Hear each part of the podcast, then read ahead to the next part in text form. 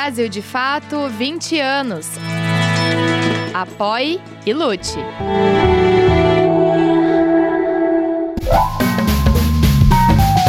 Brasil de Fato Entrevista. Olá a todas e a todos, está começando agora mais um Brasil de Fato Entrevista e hoje a nossa conversa é com a jornalista Miri Lacombe.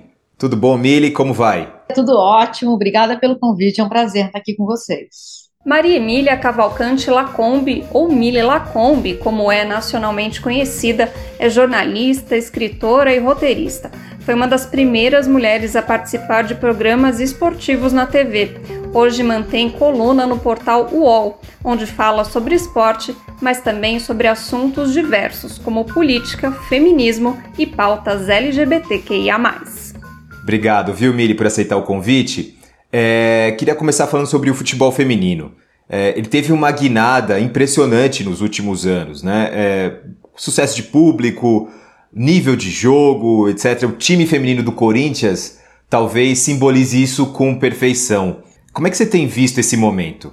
Olha, eu, ve eu vejo com um, um olhar crítico, claro, porque eu, eu, eu, cubro, né? Então meu olhar é crítico, mas eu não posso tirar do olhar crítico a emoção de ver o futebol feminino onde ele está hoje, né? A, a, geração de mulheres, minha geração, cresceu sem achar que isso era possível, não era uma possibilidade. Eu fui proibida de jogar no colégio, um colégio de classe média alta de São Paulo. As professoras me tiraram da quadra, dizendo que eu teria que brincar de boneca. Então é, não era um sonho possível de ser sonhado, sabe? E quando você tira o sonho de crianças, você tira muita coisa, né?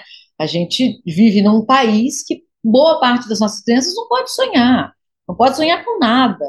Crianças periféricas, crianças é, que são, estão fora né, do, do, centro, do que é considerado o centro é, da economia. E é, é, muito cruel você não, não permitir que alguém sonhe.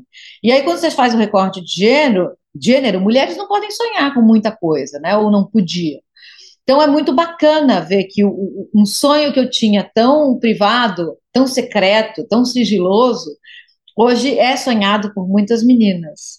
E o Corinthians fez um trabalho incrível, o Corinthians feminino fez um trabalho incrível realmente. Né? Então foi muita luta que trouxe a gente aqui, sabe? Não foi a benevolência de quem está no poder. Foi luta atrás de luta atrás de luta mulheres sendo apanhando por estarem jogando bola, mulheres sendo excluídas, mulheres é, recebendo estupro corretivo porque estavam fazendo coisas que, que não é uma mulher que deveria fazer para serem colocadas no seu lugar. Tem uma história de violência por trás do sucesso do futebol feminino, sabe? Então eu, eu sei que tem muita coisa para melhorar, investimentos, patrocínios, visibilidade, falta de preconceito, é, derrubar preconceitos, mas a gente já, já chegou longe demais, sabe? A gente está na metade do caminho, mas ainda falta muita coisa. Tem lá no, no começo do, do século passado, 1900, tem registros bonitos, inclusive o Paulinho da Viola divulgou, acho que na época da Copa, o registro da mãe dele, ou algum familiar dele que jogava bola, a mãe, né? Que jogava bola, e aí depois a gente teve uma proibição, né? Tem Sim. um arco da história terrível, né? É. é, a gente, na, na, história, a gente, a gente não vai continuamente evoluindo, né? Você evolui, evolui, você tem umas, uma ação contrária, vem com violência, vem com força, então você dá cinco passos para frente, um para trás, né? Três para frente, dois, para trás. Mas a gente segue evoluindo, não tem volta. Isso eu digo sempre assim, não tem volta. Para desespero de muitos, não tem volta.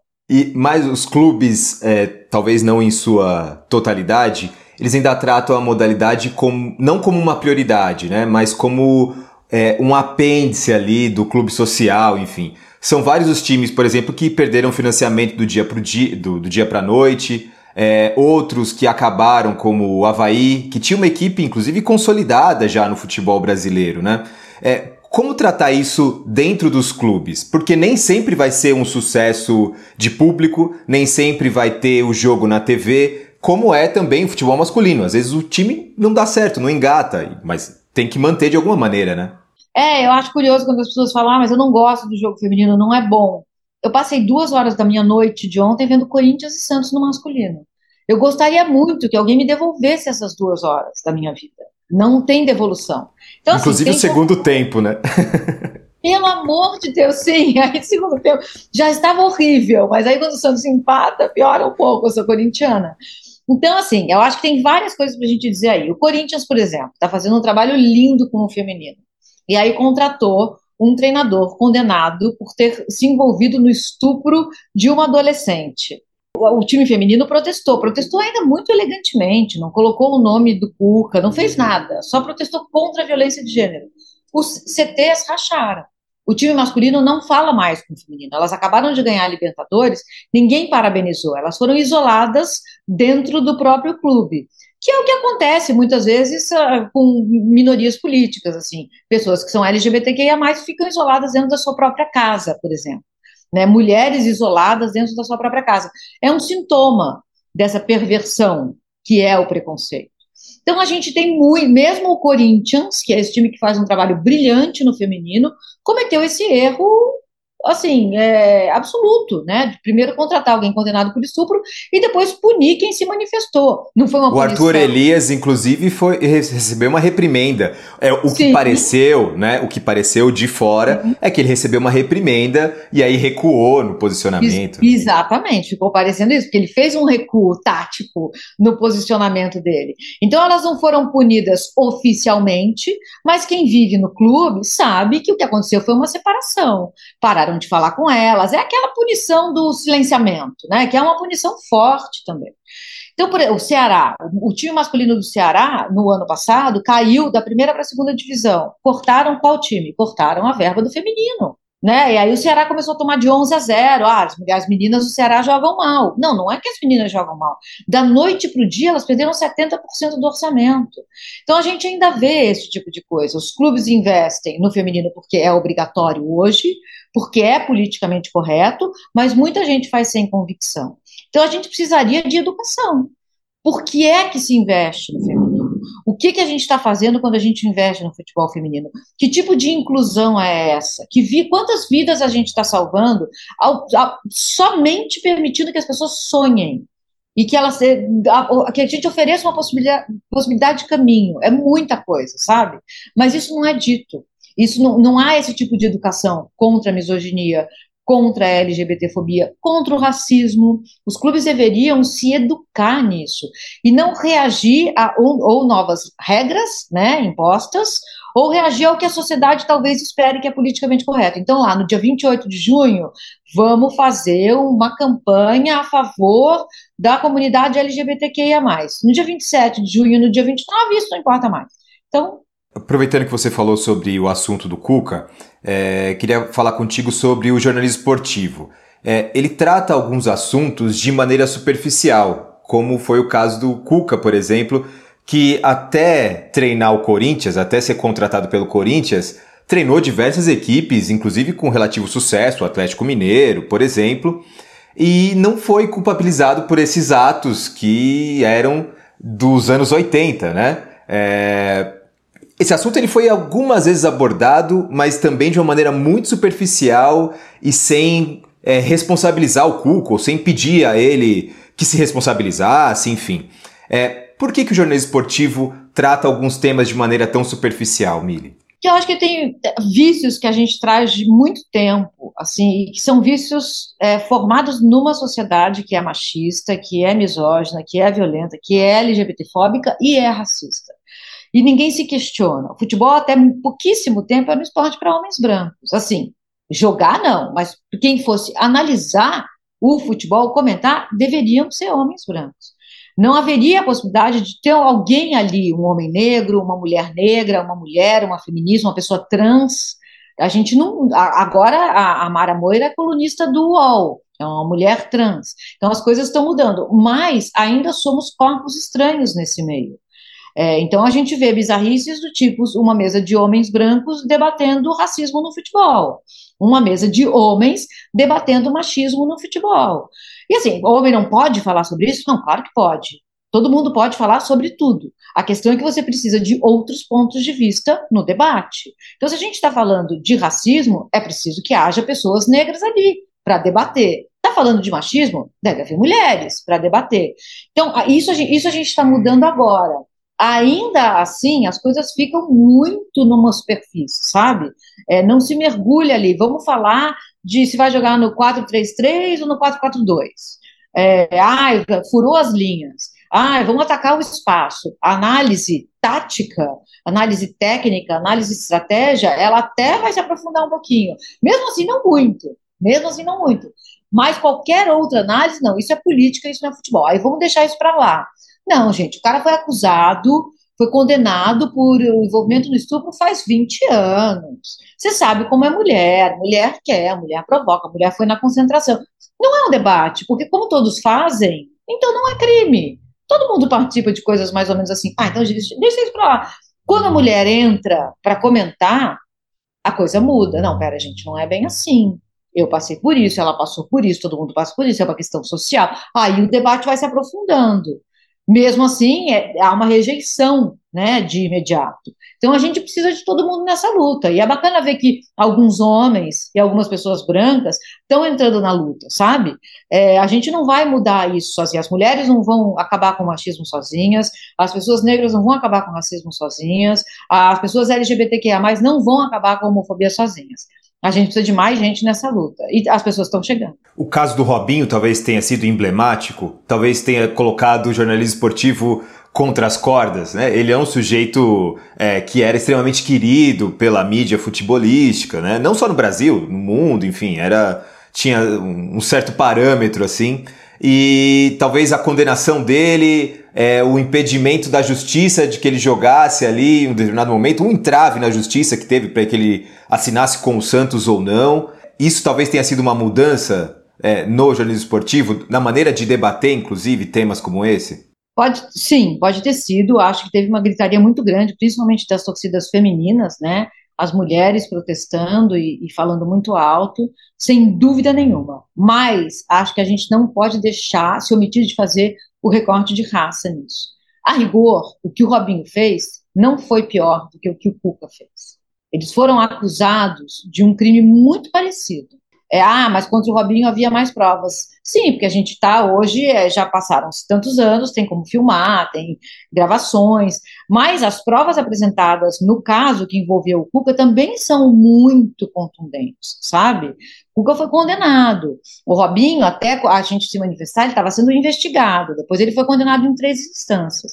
Então, assim, são casos muito parecidos. Por que será que contra um homem negro foi tão mais violento? A gente precisa se fazer essa pergunta, sabe? E no caso do Cuca eram três homens brancos, né? Três, quatro homens brancos, quatro. caucasianos, né? Mili, mudando um pouquinho de assunto, você escreveu recentemente sobre a temporada abaixo do Palmeiras e de como os sucessos são atribuídos ao técnico Abel Ferreira e as derrotas à presidente do clube, a Leila Pereira. Inclusive teve aí um, uma grande movimentação nas redes pela sua fala. É, a frase que ela proferiu depois disso, afirmando que palmeirenses que não têm 50 reais para ir ao estádio não devem ir mesmo, mostram os limites da Leila ou dizem também bastante sobre a instituição que ela preside? Como é que isso se misturou? Tudo isso, o machismo, enfim, o classismo? Essa pergunta é maravilhosa, porque é tudo isso junto. Então, por exemplo, eu me vi na difícil situação de defender banqueiro né? Eu, que me identifico como comunista, me vi num debate defendendo alguém que ganha dinheiro com, com juros, né? É, que eu, no mundo ideal, eu acho que essa profissão nem deveria existir. Mas vamos lá, primeiro, ao racismo. Está muito claro para mim que assim, quando o Palmeiras ganha é por causa do Abel e apesar da Leila. Quando o Palmeiras perde é por causa da Leila e apesar do Abel. A gente vive num mundo cada vez mais binário. Então as pessoas entendem coisas ou preto ou branco, ou sul ou norte. Ninguém entende nada no meio disso. E a vida acontece no meio disso. Então, é claro que a Leila cometeu erros, e é obviamente o Abel é um treinador muitíssimo acima da média. Mas a gente precisa falar das nuances, né? Então, a Leila deixou de contratar, a Leila faz uma, uma administração que me parece autoritária, não gosto de coletiva que ela decide quem pode entrar, quem não pode entrar, que vai ser gravada. Ao mesmo tempo, ela é uma mulher solitária no meio um mundo altamente machista. Né? Então, quando o Abel estava sendo muito criticado, ela chamou uma coletiva de imprensa para falar: é comigo, venham aqui para mim. Eu achei isso, já é tão raro, né, que um dirigente, de, depois de uma derrota, uma eliminação tão dolorida, chame a atenção para ele. Ela fez isso, ela não foi elogiada por isso, muito pelo contrário. Porque também na coletiva, ah, mas ela não tem ligação com a história do Palmeiras. Gente, a gente está transformando esses clubes em SAFs, né? Palmeiras não é. Mas a, ela é a dona do dinheiro e ela é a presidente. Então, teórica, ela, ela age quase como uma SAF. Ela manda em muita coisa ali. Qual é a ligação do Textor com o Botafogo? Qual é a ligação do, da 777, que é uma empresa de, é, é, financeira em Miami, com o Vasco? Não tem ligação. Então a gente vai ver cada vez mais essas coisas. Acho que é criticável, mas eu não tenho nenhuma dúvida de que ela é criticada no volume e a forma e os métodos porque ela é mulher ela não é pior do que o Duílio Monteiro Alves. E eu não vejo ele ser criticado assim. Ela não é pior do que o Landim. E eu não vejo ela ser criticada assim. Ela, gente, infinitamente melhor do que o Marcos Braz. Ela não se atracou com o torcedor no meio do shopping e mordeu a virilha dele. E eu não vejo o Marcos Braz ser criticado dessa forma. Então, isso precisa ser estabelecido. Na hora que a Leila vai lá e diz que quem não tem 50 reais não precisa ir ao estádio, aí ela me pega. Porque assim, é, então só vale torcedor se for cliente. Só vale torcedor se ele puder comprar, ser sócio. Não queremos mais o torcedor, queremos o sócio, o cliente, o consumidor. Aí é demais. Não pode ser assim. Futebol não é isso. Futebol não é para quem consome. Futebol é para quem é apaixonado, para quem vibra, para quem se deixa afetar por aquilo. É, hoje em dia, muita gente já não pode mais ir nas arenas caríssimas e nem pagar para ver o jogo. Você tem que pagar dois, três, quatro streamings, né? Então a torcida vai se afastando é, o clube vai afastando esse torcedor periférico do, do, do centro, do, do afeto. Né? É, eu acho, você vê uma, por exemplo, a final do Fluminense e Boca agora, vai ser dia 4 de novembro. É impossível comprar ingresso. É impossível, até para uma pessoa, um jornalista classe média como eu. Não dá, eu não tenho dinheiro para ir ao jogo. Eu adoraria ir nesse jogo, mas não dá. Quem vai? Quem, que, que a gente está fazendo com quem vai ao jogo? Que tipo de torcida é essa que a gente está formando? É uma torcida que vê sentada e aplaude o gol? É isso que a gente quer? Porque o Brasil não é isso. Então é um debate muito sério, sabe? Quando a Leila falou isso dos do, do 50 reais, eu, ela me feriu. E aí a gente tem que ver, porque tem um debate sobre classe, tem um debate sobre raça, tem um debate sobre gênero, tem um debate sobre é, é, é, o heteropatriarcado, tudo isso está dentro desse, do que é Leila Pereira à frente do Palmeiras. Vamos ser capazes de debater isso ou a gente vai só colocar nos extremos, que é onde as pessoas entendem as coisas, sabe? Então acho bem complexo isso. Inclusive, eu sou corintiano também e eu sinto muito isso com a Arena do Corinthians. Obviamente, o Corinthians nunca teve um estádio, inclusive era piada com os demais times né, da capital, porque era o único que não tinha uma sede para jogar, jogava no Pacaembu. E aí a arenização do Corinthians, ele mudou completamente, drasticamente o perfil da torcida, né? Por mais que a torcida do Corinthians ainda seja reconhecida como a que mais empurra, a que mais grita, a que mais apoia o seu time, ou a que não vai, enfim, que tá ali durante 90 minutos focada em apoiar o time. Mas o perfil de torcedor é outro, né? E acho que vai muito nisso que você falou, é, viraram clientes. Tem a Oeste Business e não sei o quê. Que perfil é esse que a gente vai criar e qual que é o perigo para o nosso futebol disso, o Mili? Olha, assim, no limite, o perigo do futebol é acabar. Acabar o futebol como a gente entende o futebol no Brasil. O futebol no Brasil não é o futebol do Brasil institucional, é o futebol do Brasil das frestas. O futebol no Brasil é, uma, é um esporte da classe trabalhadora né? A, a, tiraram a Geraldo do Maracanã porque não queriam mais o Geraldino, que era o cara que, como diz o Luiz Antônio Simas, terrorizava o estádio. Ele não conseguia ver o jogo direito, então ele estava ali dançando, sentindo. Sérgio Vaz, o poeta, disse: futebol a gente não vê, futebol a gente sente. É isso que estão matando. Quando elitizam o futebol no Brasil, é isso que estão matando. Então, na hora que eles construíram a Arena do Corinthians, eu me lembro de ter falado para um amigo meu, que é um homem muito rico, vão mudar o perfil da torcida. E ele riu e debochou de mim quando eu falei isso. Estão mudando, mas talvez ele nem tenha visto, porque ele continua indo lá na cativa, é sócio torcedor, paga caro. Mas e o resto? Como, como, que o Corinthians, que se diz o time do povo, tem até uma faixa lá dentro, constrói um estádio que não cabe o povo? Que povo é esse? Como que não tem uma geral ali? Como que não tem um espaço com, grande para ingresso a 10 reais? Para levar um quilo de arroz? Para você se incluir nesses movimentos sociais? O Corinthians tomou uma decisão de se elitizar. E vai dar ruim. Porque o Corinthians, o, o que, tudo que o Corinthians é, é viver nessas festas, é estar ligado a movimentos sociais, é você saber que você talvez perca, mas você vai deixar o sangue ali. Você vai fazer o que você puder, que é o que, que é com, o, o que o trabalhador que trabalha 17 horas por dia se identifica. Esse cara é, é sou eu, esse cara poderia ser eu. O Corinthians abriu mão disso, uma camisa custa 400 reais. 400 reais uma camisa. Não faz sentido. Para ter lá na gola é escrito time do povo. Mas de que povo? Sabe? Então o Corinthians está abrindo mão de muita coisa e está indo, não é só o Corinthians, né? As arenas, a construção das arenas, é, essa elitização, essa final única, quem pode viajar que vai. Essa no Maracanã, coincidentemente, tá? Mas a próxima, sei lá, vai ser no, na Venezuela, não sei. E aí, quem pode ir? Não é todo mundo que pode ir. Então, é uma opção clara por deixar o esporte ser para rico.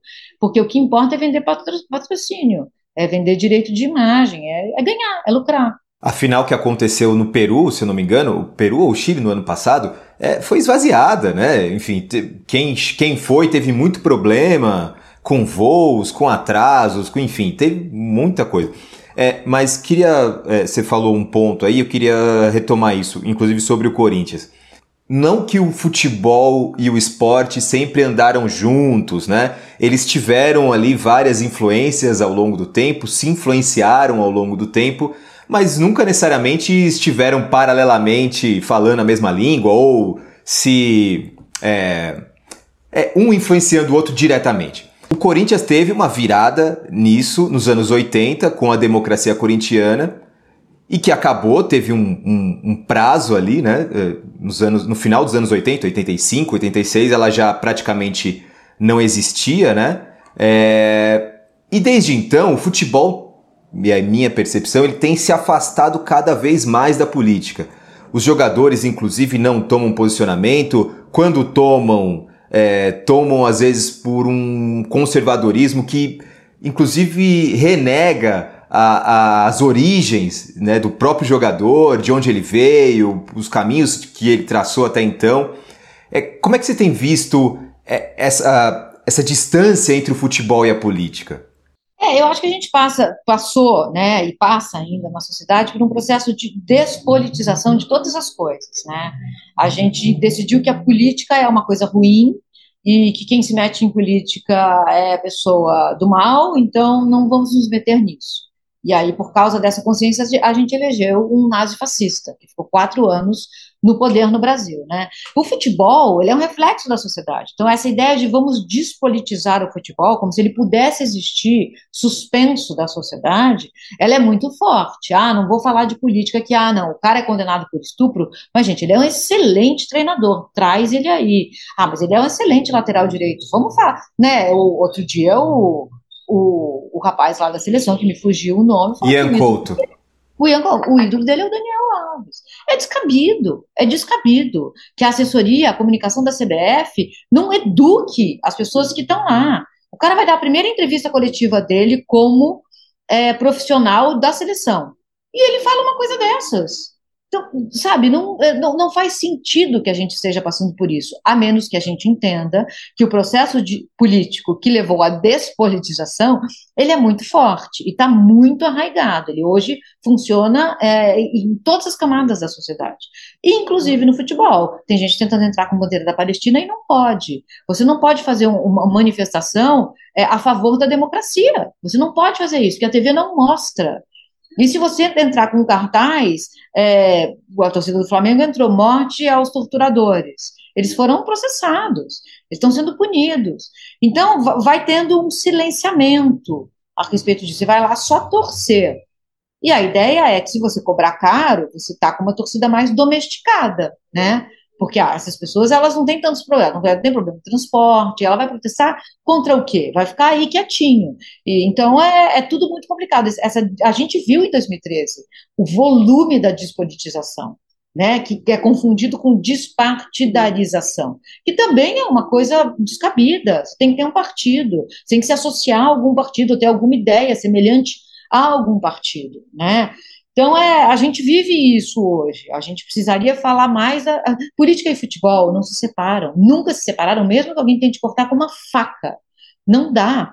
Futebol é político desde o começo. A escolha do patrocinador, a escolha do uniforme, a escolha do time para o qual você vai torcer, a maneira como você comemora o gol, os jogos que você decide ver, que você decide não ver, os jogadores que você te, toma como ídolo, tudo isso é decisão política. Com certeza. É, Miri, o esporte ele é tratado, principalmente o futebol, como um lugar de exceção, é, onde a paixão fala mais alto, mais forte, e por isso os ânimos e até a violência, em alguns casos, é, eles parecem ser tolerados.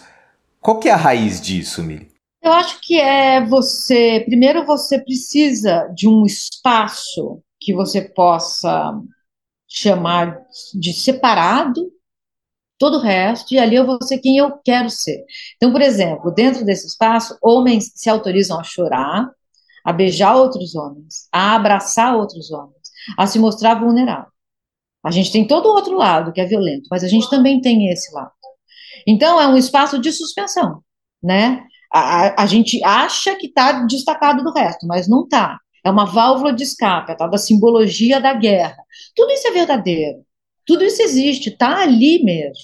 Mas a gente precisa entender que mesmo o esporte, o futebol sendo essa bolha no meio da sociedade, ele ecoa, reflete, e organiza a sociedade também. Então, é sim um espaço onde homens podem se beijar e se abraçar e chorar. Mas a questão que fica é por que, que não pode fora? Qual é o problema de fazer isso fora? O que, que é que você deixou? Do que, que você teve que abrir mão para se tornar um homem, como a sociedade exige que você seja? Então, o futebol também, mesmo blindado, mesmo esse espaço separado, que não está separado, como a gente está dizendo aqui, mas que se acha separado, ele provoca esses questionamentos. E isso é importante. É importante que a gente olhe para o que está acontecendo lá dentro e pense por que está acontecendo, o que, que isso tem a ver com o que está fora e como a gente pode melhorar para que homens consigam sim chorar, para que homens consigam sim abraçar uns aos outros, sabe? Acho o futebol muito rico em todos os sentidos para tudo isso. Mudar uma coisinha no futebol é mudar muita coisa. Educar a cabeça de um cara que ia lá gritar bicha na hora que o goleiro chuta a bola e ele entende por que, que ele não pode mais fazer isso, é mudar muita coisa na vida dele dali para fora, sabe? Dele e das pessoas que estão em volta Com certeza, uma transformação e tanto mesmo. Você também tem alguns livros lançados, né? Entre eles o último, que foi super elogiado, O Ano em que Morri em Nova York você toma esse tempo para falar sobre amor, relacionamentos, entre outras coisas. Como é que é mudar essa chave do hard news, dos comentários diários, para um trabalho mais ficcional? É, é uma chave muito grande? Olha, não é tão grande assim, porque é, é, esses dois universos eles estão misturados, sabe? Eu acho que a ficção ajuda a gente a entender a vida, a ficção ajuda a gente a suportar a vida. E a ficção é o espaço onde a gente pode falar verdades que a vida não suporta, sabe? Então ela me ampara muito. É, me faz. É, é, são duas pessoas que interagem, o eu, o eu que escreve ficção e o eu que fica né, analisando conjuntura e reagindo ao que está acontecendo aqui agora. E eu não conseguiria nem separar, tipo política e futebol, sabe? Elas são coisas distintas, mas elas vivem como uma, uma coisa siamesa, assim, é, misturada. É, eu não conseguiria ser uma coisa se não fosse a outra e vice-versa, sabe? Mili, muito obrigado por essa conversa, viu? Eu que te agradeço, foi um prazer bater esse papo com você. Obrigado mesmo. E a você que nos acompanhou até aqui, muito obrigado. Na próxima semana voltamos com mais uma entrevista. Tchau, tchau. Você pode conferir mais conversas como essa no YouTube, Spotify, Deezer e outras plataformas do Brasil de Fato. Direção e entrevista José Eduardo Bernardes. Coordenação de jornalismo Glauco Faria. Coordenação de rádio Camila Salmásio. Coordenação de audiovisual Monize Ravena. Coordenação de redes sociais Cris Rodrigues. Direção executiva Nina Fidelis.